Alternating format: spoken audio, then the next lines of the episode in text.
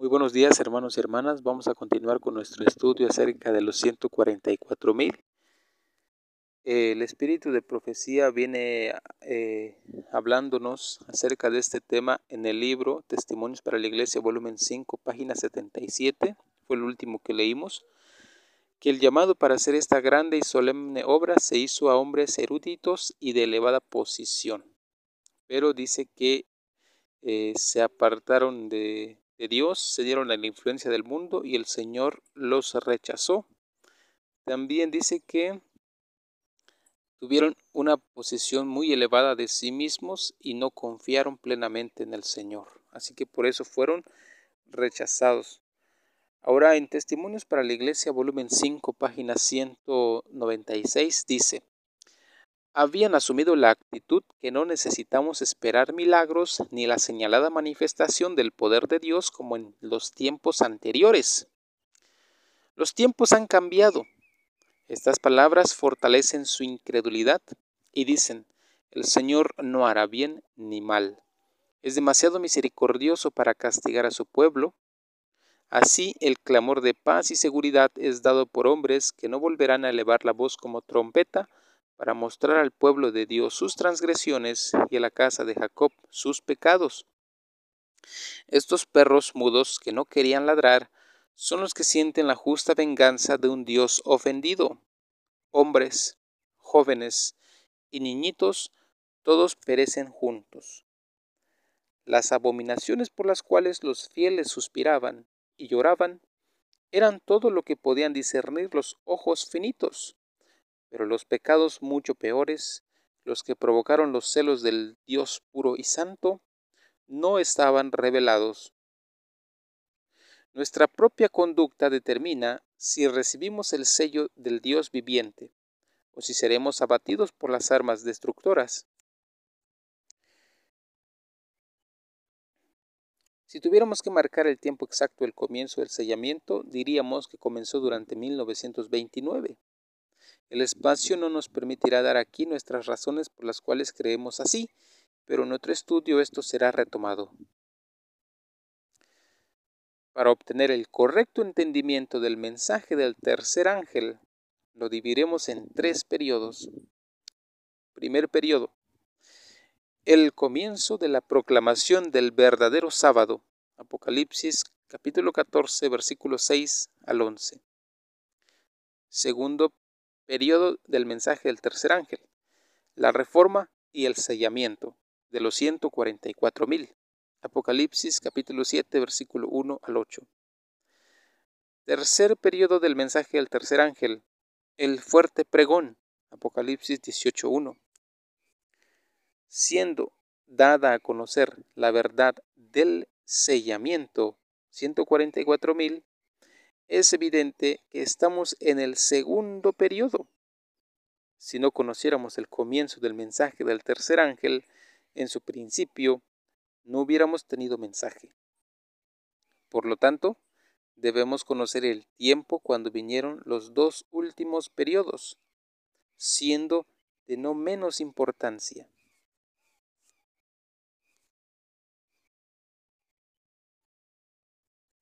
La causa de gemir y clamar. Testimonios para la Iglesia. Volumen 5, páginas 195 y 196.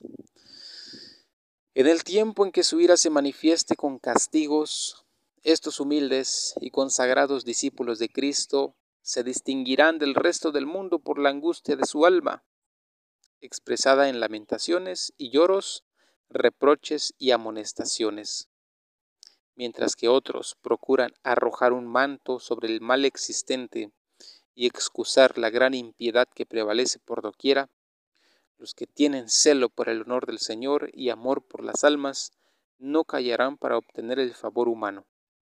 Sus almas justas se afligen día tras día por las obras y conversaciones profanas de los impíos. Son impotentes para detener el torrente de la iniquidad de allí que se llenen de pesar y alarma. Lloran delante de Dios al ver la religión despreciada en los mismos hogares de aquellos que han tenido gran luz. Se lamentan y afligen sus almas porque en la iglesia hay orgullo, avaricia, egoísmo y engaño de casi toda clase. El Espíritu de Dios, que inspiraba la reprensión, es pisoteado. Mientras triunfan los siervos de Satanás, Dios queda deshonrado, la verdad anulada. Las abominaciones por las cuales los fieles suspiraban y lloraban eran todo lo que podían discernir los ojos finitos, pero los pecados mucho peores, los que provocaron los celos del Dios puro y santo, no estaban revelados. Testimonios para la Iglesia, volumen 1, páginas 415 y 416, dicen, algunas personas que profesan la verdad presente han cometido un grave error al dedicarse a la venta de mercancías durante el desarrollo de series de reuniones espirituales, y con eso apartaron las mentes del objetivo de las reuniones. Escrito está, mi casa, casa de oración será llamada, mas vosotros la habéis hecho cueva de ladrones. Estos traficantes habrían podido aducir como excusa que el producto de los artículos que vendían sería entregado como ofrenda de sacrificio. Pero en realidad su propósito era obtener ganancias y acumular dinero. Hay ministros que han predicado un solemne sermón desde el púlpito y luego, al presentar mercaderías y actuar como vendedores en la casa misma de Dios, han apartado las mentes de sus oyentes de las impresiones recibidas y han destruido el fruto de su trabajo. Deben mantener en reserva su tiempo y sus fuerzas para que sus esfuerzos puedan producir fruto abundante en una serie de reuniones. No debieran dedicar su tiempo ni sus fuerzas para vender nuestros libros cuando esto puede ser debidamente realizado por los que no se ocupan de la predicación de la palabra.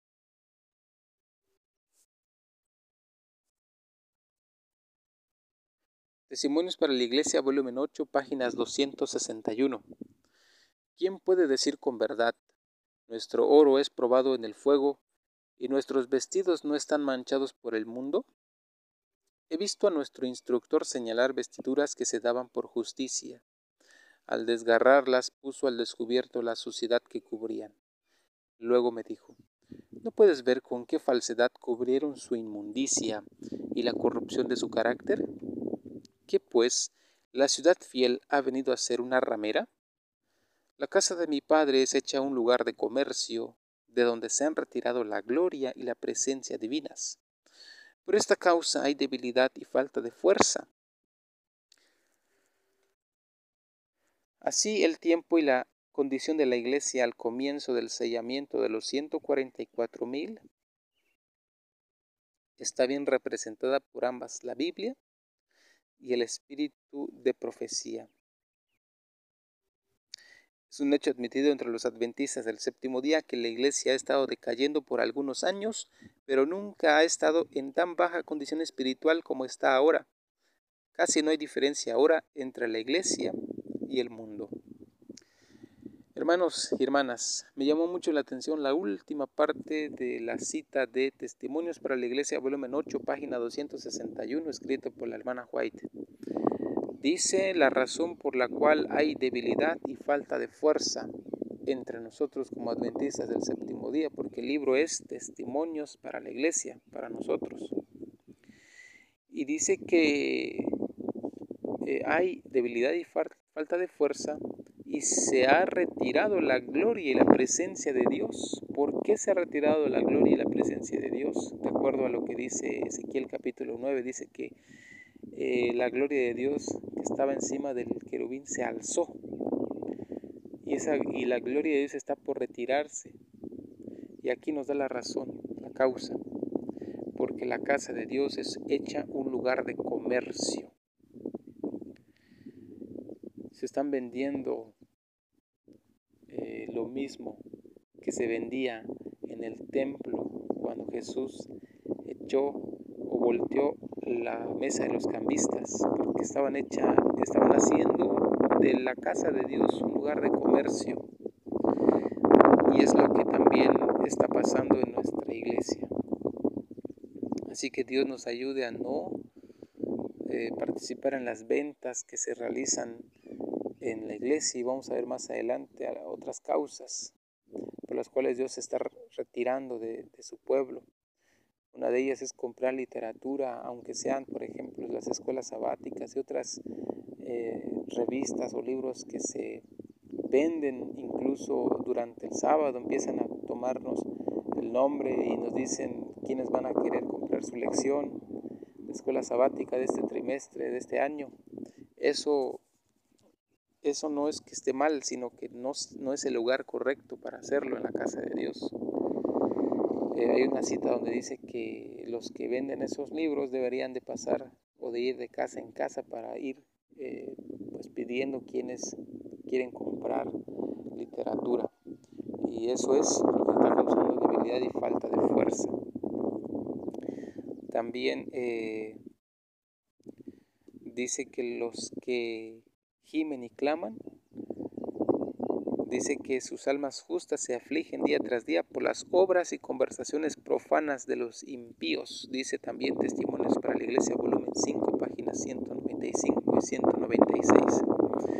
Por las obras y por las palabras de los impíos también nosotros debemos de gemir y clamar. Debemos de arrepentirnos si nosotros estamos eh, usando la voz para no para edificación, sino para destrucción, eh, hablando mal de los demás, criticando, juzgando.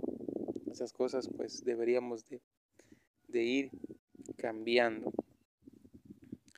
Eh, otra de las cosas que está pasando en la iglesia, hermanos, es muy triste, pero en la iglesia, hermanos, hay orgullo también en la iglesia hay celos y también mentiras de casi toda clase. Así que hermanos, estamos viendo varias cosas que Dios no, no aprueba de nosotros. Dice en aquí en el mismo libro de Testimonios para la Iglesia, volumen 5, páginas 195 y 196, dice que, que se lamentan los que gimen y que claman, los que reciben el sello, se lamentan y afligen sus almas porque en la iglesia hay orgullo, avaricia, egoísmo y engaño de casi toda clase. Esto lo dice la, la, hermana White, profeta del Señor, dice que en la iglesia hay orgullo, avaricia, egoísmo y engaño de casi toda clase. Cuatro pecados, orgullo. Somos orgullosos. Este, también está la avaricia, el egoísmo y engaño de casi toda clase. Hermanos, que podamos meditar en estas citas, en estas reprensiones que el Señor nos, nos hace.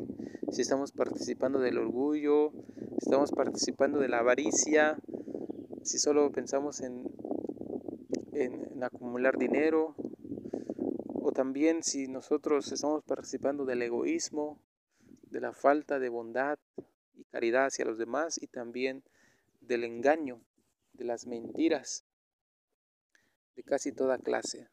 Dios nos pueda ayudar a arrepentirnos para que de esa manera podamos gemir y clamar y recibir el sello del Dios vivo. Que Dios nos bendiga en este día.